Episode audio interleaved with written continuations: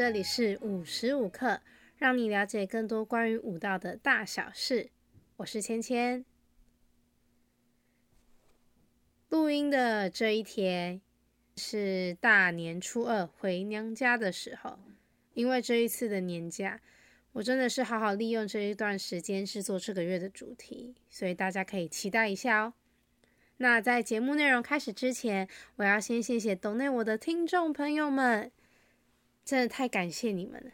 某一天我打开后台系统的时候，就发现竟然有听众朋友赞助我，真的再次感谢你们。下次可以留下你们的名字，让我在节目的时候可以好好的感谢你们。如果有什么其他建议，或者是想了解的主题，你们也可以透过 Instagram 或者脸书跟我说。那我们就开始这个月的主题吧。前一个月我们的主题是芭蕾的历史，它属于西方的文化，所以这个月我就选择回到我们生长的地方，脚底下踩踏的土地——台湾。我们就来说说台湾舞蹈的历史吧。虽然我生在台湾，住在台湾，但在我的求学经验里面，对于台湾舞蹈发展的认知为零，很可怕吧？直到我进入到研究所之后，才开始对台湾的舞蹈发展史有所了解。如果你不是舞蹈背景出身的人，可能会觉得蛮疑惑的。那如果你是舞蹈人，你可能对我所说的经验感同身受吧。先说说我们从小到大在舞蹈自由班，以前叫舞蹈自由班，现在叫做舞蹈艺才班。我们都在学些什么吧？我们在学校的数科总共有四科：芭蕾，我想这大家都不陌生。第二个就是中国舞，以前在我求学的时候是叫中国舞啦，这样是不是就透露出我的年龄？不过现在有改称叫做国剧身段啊，或者是东方舞。第三个科目就是现代舞。所谓的现代舞，就是以现代舞之母伊莎朵拉·邓肯提出跳脱芭蕾框架的这个理念所发展出来的舞蹈。我之前有一些朋友在跟我聊天的时候，他们就问说：“哎，你们以前在舞蹈自由班、在舞蹈班、舞蹈系里面，你们是学什么舞啊？”我就说哦，芭蕾、中国现代啊。他说现代街舞的那一种嘛。我说哦，不是诶，现代就是我只能提出云门舞集的那一种，所以他们才能理解哦，所谓的现代舞是什么。那最后一课就是即兴创作，即兴创作就是让学生练习编创自己的舞步。我这样子介绍下来，你们有没有发现，以上四科其实没有一科是属于台湾的？在国立台北艺术大学里面，偶尔啦，偶尔会有原住民舞蹈的课程，或者是其他东方舞蹈的课程。但这些就是台湾人的舞蹈嘛？或者是我们可以更进一步思考，什么是台湾的？台湾人的身体又是什么？我们在更深入的探索，那台湾的根到底是什么？台湾的文化是什么？前面三集我讲的是西方的芭蕾。我也说过，芭蕾的发展跟西方的历史息息相关。芭蕾这项艺术其实就是西方的文化，但我们台湾的文化是什么呢？几年前我在教课的时候，遇到上面的主管吩咐的一个课程，它是一个系列的课程，希望以台湾传统的舞蹈为教学重点，不可以使用具有中国色彩的音乐。天哪，这简直是考倒我了！我当下真的是不知道该怎么办。第一个困难点，就像我前面所说的，在我的学习历程当中，没有接触到所谓的台湾舞蹈。最好笑的是，当时学的舞蹈叫做中国舞，所以我既然没有学过，那我要怎么教呢？第二个问题点就是我要怎么区分具有中国色彩的音乐？所以在当时我真的是超级超级困惑。所以啊，我们的根是什么？台湾人的身体是什么？我想我说到这里，你们也觉得很疑惑吧？我也是不断的在探求这个问题。这个问题真的是蛮困难的。翻开我们的历史课本，首先我们是被荷兰跟西班牙殖民，再来是明朝的郑成功，然后是清朝，然后在甲午战争签订马关条约之后，我们被日本人殖民。二战的时候，日本战败，台湾归还给中华民国政府。然后国民政府就撤退来台了。这段复杂的历史，大概很难找到所谓的主根吧，也就是一个脉络上来的东西。但我必须说，这些都是我们的根，因此就造就出台湾这一个岛屿多元而且丰富的台湾文化。在我求学的时候，我很想去找到一个正确解答，因为我是一个很喜欢有正确解答的人。但事实上，这种东西是没有所谓的正确解答。那究竟台湾是如何开始接触到舞蹈艺术呢？像法国的芭蕾，我们知道是从凯撒琳德麦迪奇嫁到法国之后，逐渐开展成一棵茁壮的大树。那我们今天就来好好了解台湾的舞蹈历史吧。首先，我自己认为是我自己分的，我自己认为也没有书上这样子说。我认为台湾的舞蹈有两个分支，第一个分支就是本来就在台湾这片土地上的，包含汉族的传统歌舞以及原住民的舞蹈。汉族指的是像是明朝啊、清朝啊，其实都有呃汉族的人来到台湾。原住民就是本来就在台湾这座岛屿上生活的人们。那这些舞蹈大多就是跟宗教仪式还有各种节日结合在一起。第二个分支是从外面引进来的。今天我们就是要了解这第二个分支。第一个分支我们留到后续的系列再来好好跟大家介绍。台湾人第一次接触武道，归功于日本政府的殖民。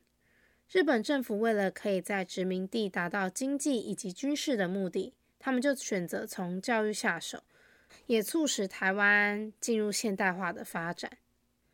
日本政府在殖民时期分为三个阶段，各位在学的学生们应该都有记得吧？第一个阶段是无方针主义，第二个阶段是内地延长主义，第三个阶段则是皇民化。所以日本政府开始在台湾设立公学校以及小学校，他们大力的提倡教育。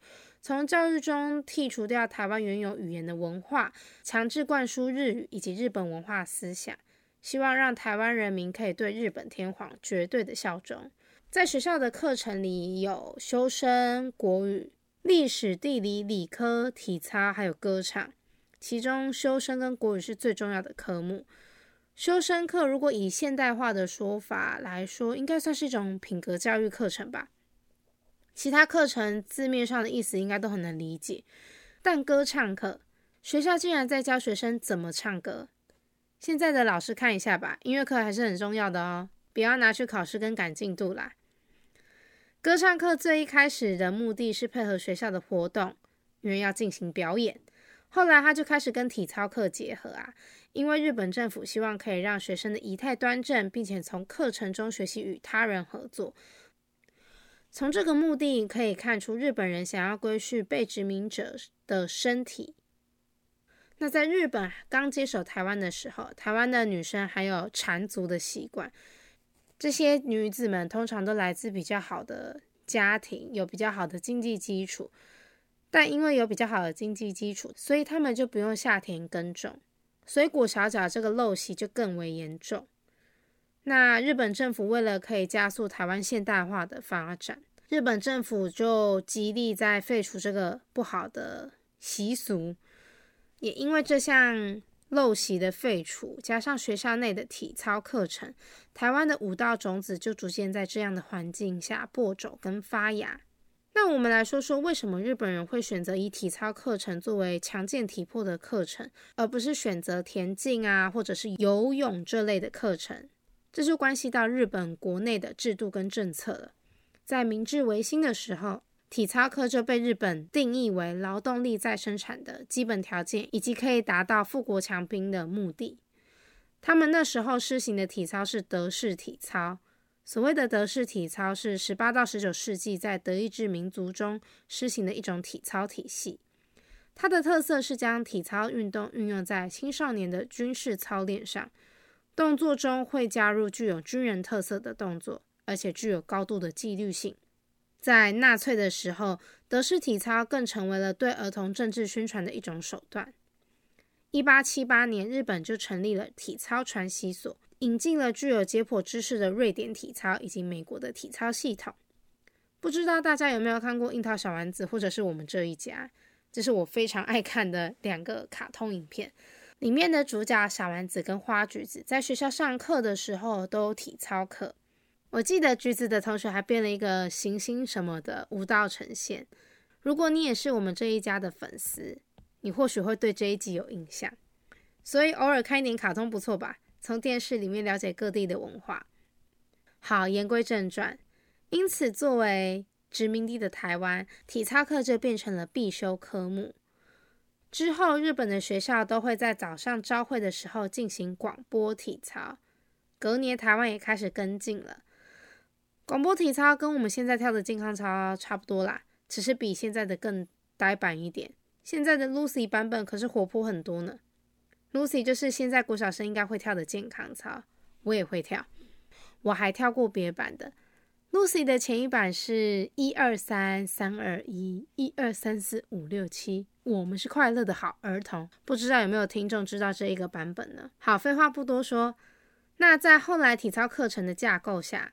他们就加入了舞蹈跟球类的运动，这样看起来体操课应该蛮活泼跟快乐的吧？但揭开这些活泼快乐的背后，却具有军事化训练的色彩。从解足剃发的运动，剃发就是清朝时期的男生都会留辫子，大家应该都蛮熟悉的吧？因为看过清以清朝为历史背景的古装剧，然后再进到学校进行体操课程，这些都是日本政府的阴谋啊！不过，这对当时的台湾人已经是很大的突破了。在中华文化的熏陶下，那时候的台湾人其实是鄙视唱歌跟跳舞的活动，他们觉得这些活动违反礼教、伤风败俗，是社会阶层比较低下的人才会从事的活动，例如歌妓。但在日本政府的强迫下，或者是说洗脑之下，台湾人的想法就有很大的改变。除了在体操课的时间会进行身体规训的活动，它还有另外一个课程叫做游戏活动。这个活动分成三个项目，第一个就是竞技游戏，拔河啊这种就是属于这一类的。行进游戏则是一边移动一边变换队形，行进中的脚步跟动作都要跟音乐配合。大概有点像游行的表演吧，不知道大家有没有去过 Disneyland 看过他们的游行呢？而动作游戏就像是唱游课，就具备舞蹈的初步样貌。大家可以想象一下悠悠 TV 还有 Momo 台的带动唱吧。进行这些具有舞蹈特性的课程之后，学校举办的游艺会、园游会还有运动会就会变成学生们的小小舞台。在体操课以及游戏活动中表现不错的学生呢，就有机会登台演出哦。台湾第一代的舞蹈家就是在这样的环境下萌芽的。还记得前面我有说到，能进入到学校念书的台湾学子，大部分都来自经济条件还不错的家庭，或者是家中长辈受过现代化教育的家庭，属于社会上的精英阶层。例如，出生在商人世家的林明德老师。地主千金李彩娥老师，来自商业巨头家庭的辜雅生老师，以及母亲为学校老师的李淑芬老师，还有妈妈为一九三零年代著名歌手的林香云老师，还有一个比较特别的是家中经营旅馆的蔡瑞月老师。不过蔡瑞月老师的父母具有高度的艺术涵养，这也成为蔡老师成为舞蹈家的重要契机。另外还有许清告老师以及康家福老师，这些舞蹈的拓荒者们，许多人都是从学校体操课程中发现自己热爱舞动身体，并且在十几岁时就赴日学习舞蹈。一九三六年，朝鲜舞姬崔成喜受到台湾文艺联盟的邀请来台湾演出。这位同样来自日本所属殖民地的崔成喜。在欣赏过日本舞蹈大师石井墨的演出后，深深的被舞蹈吸引。十四岁的他便毅然决然的到日本拜师学艺，而崔成喜来台湾的演出也深深撼动了台湾人。林明德老师就是观赏演出的隔年，踏上日本习武之路。赴日学成归国的武道拓荒者们，在台湾各地区开设武道研究所，教授武道。在当时教学的课程是以芭蕾为主哦。一九四五年，台湾光复，国民政府接手台湾。而在一九四五年到一九四九年间，台湾成了舞蹈家的创作天堂。舞蹈家们可以天马行空的尽情挥洒创意，以及他们满腔的艺术热情。少了日本政府殖民的管束，国民政府也还没正式迁台，所以创作的主题或者是什么类型的舞蹈都能在舞台上演出。但在国民政府战败迁台之后，因为国民政府极力想要去日本化，以及强调自己的中国正统性。先说一下，我在这边不会去避讳说中国化或者是维持中国正统性这类的说辞，这并不是我自身的政治立场啦，只是陈述当时环境下的政策以及当时人的思维。不可否认的是，这就是我们的历史事实，这是我们曾经走过的路，所以我只是如实的讲述曾经发生的事情。好，我们回到节目内容中。刚刚说到国民政府想要去日本化，跟强调中国的正统性，所以政府就开始严格控管文字啊、艺术啊这些的，这就是我们所谓的戒严时期。而在国民政府迁台之后，他们沿用日本人所留下的广播体操的形式，在一九四五年推出了第一代国民健康操，在一九六八年开始实行九年国民义务教育。徒手体操就是国中、国小必修的科目之一。它的出发点跟日本殖民时期没有多大的差异，就是以身体力行的方式达到思想的掌控以及纪律性。一九五零年代，国民政府出版了《民族舞蹈杂志》，在杂志里面向大众传达了中国传统舞蹈的重要性。更在一九五四年，由国防部开始举办全国学生舞蹈比赛，由何志浩中将主导。各位，你们有惊讶到吧？我们的舞蹈比赛一开始并不是由文化部啊，或者是教育部主办，而是由国防部主办，诶，超酷的吧？从这里我们就可以清楚知道舞蹈对于一个国家民族意识的塑造有多重要了吧？国民政府希望透过舞蹈比赛来宣扬中国的民族性，达到反攻大陆的理想。但非常讽刺的是，这些编舞的舞蹈家们大多都是在日本接受教育的。甚至有人这辈子都没有去过中国，也没有读过中国的历史，所以这些我们所看到的中国舞，它就是一个想象，舞蹈家对中国的一种想象，它是一种被创造的传统。当然，其中还有随着国民政府迁台的李天明老师以及高岩老师，他们在后续台湾舞蹈高等教育上都有卓越的贡献。但李天明老师也在晚年的书籍里面坦诚，对于当时民族舞蹈的疑惑。但也多亏舞蹈比赛的强制推行，舞蹈开始深入到一般阶层的民众。因为在当时有许多学校都会参加这个一年一度的盛会，让更多学生有接触舞蹈的机会，舞蹈社也纷纷成立。跟之前舞蹈拓荒者所创立的舞蹈研究所不太一样，舞蹈社开始以教授民族舞蹈为主。但从上面的故事，你有没有发现，有了芭蕾，有了民族舞蹈，但却没有现代舞？由于现代舞具有跳脱框架的特性，在戒严时期，它其实根本没有办法施展它的魅力。但有些东西就是想挡也挡不了，尤其是在戒严的体制下，人们渴望自由的心更为迫切。现代舞就是唯一的出口，尤其是在二战之后，美国文化大力向外推广，这就是美国跟苏联在冷战时期的一种策略。美国文化几乎成为台湾戒严时期少数可以接收到的外来文化，而台湾学子留学的首选国家也是美国。一九六零年代开始，有许多现代舞团来台演出，也拓展台湾人的视野，也开始邀请来自美国的老师们授课。之后，现代舞就真正的在这片土地上开枝散叶，许多从美国学成归国的老师们。纷纷在台湾成立舞团、设立学校，将欧美盛行的现代舞生根于台湾的社会。像是王仁禄老师、黄忠良老师、尤好燕老师、刘凤水老师、林怀民老师等人。台湾舞蹈开始的原因跟西方国家有点不同，在西方国家，芭蕾盛行于贵族的社会，但台湾的舞蹈是从学校的健康操开始。但是拨开这层面纱，后面的政治意义却没差多少。只不过路易十四是透过武道来建立自己君主至上的形象，并且将国家大权紧紧握于双手。而不管是日本殖民或者是国民政府统治，在台湾武道都被当作规训身体的一种方法，也是基于政治的需求。只不过一个是从权力者本人出发，也就是国王；一个则是从被统治者出发，也就是人民。感谢这些舞蹈拓荒者的努力，台湾舞蹈逐渐成长。但我认为不应该满足现在的状况。我们可以心怀感恩，但也要虚心学习其他国家的艺术教育制度。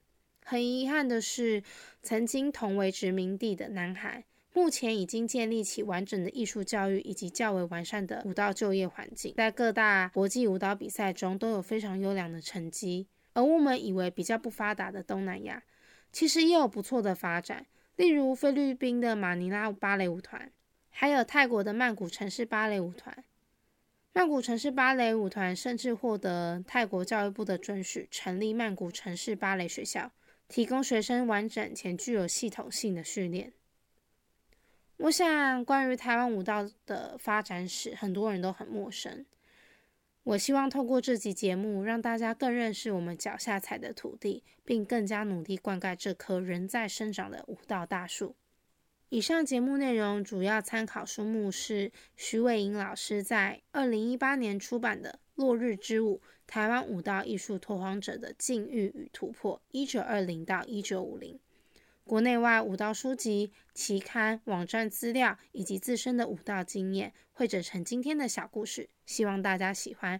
如果喜欢的话，欢迎大家订阅、分享五十五课，并且追踪五十五课的粉丝专业以及 Instagram。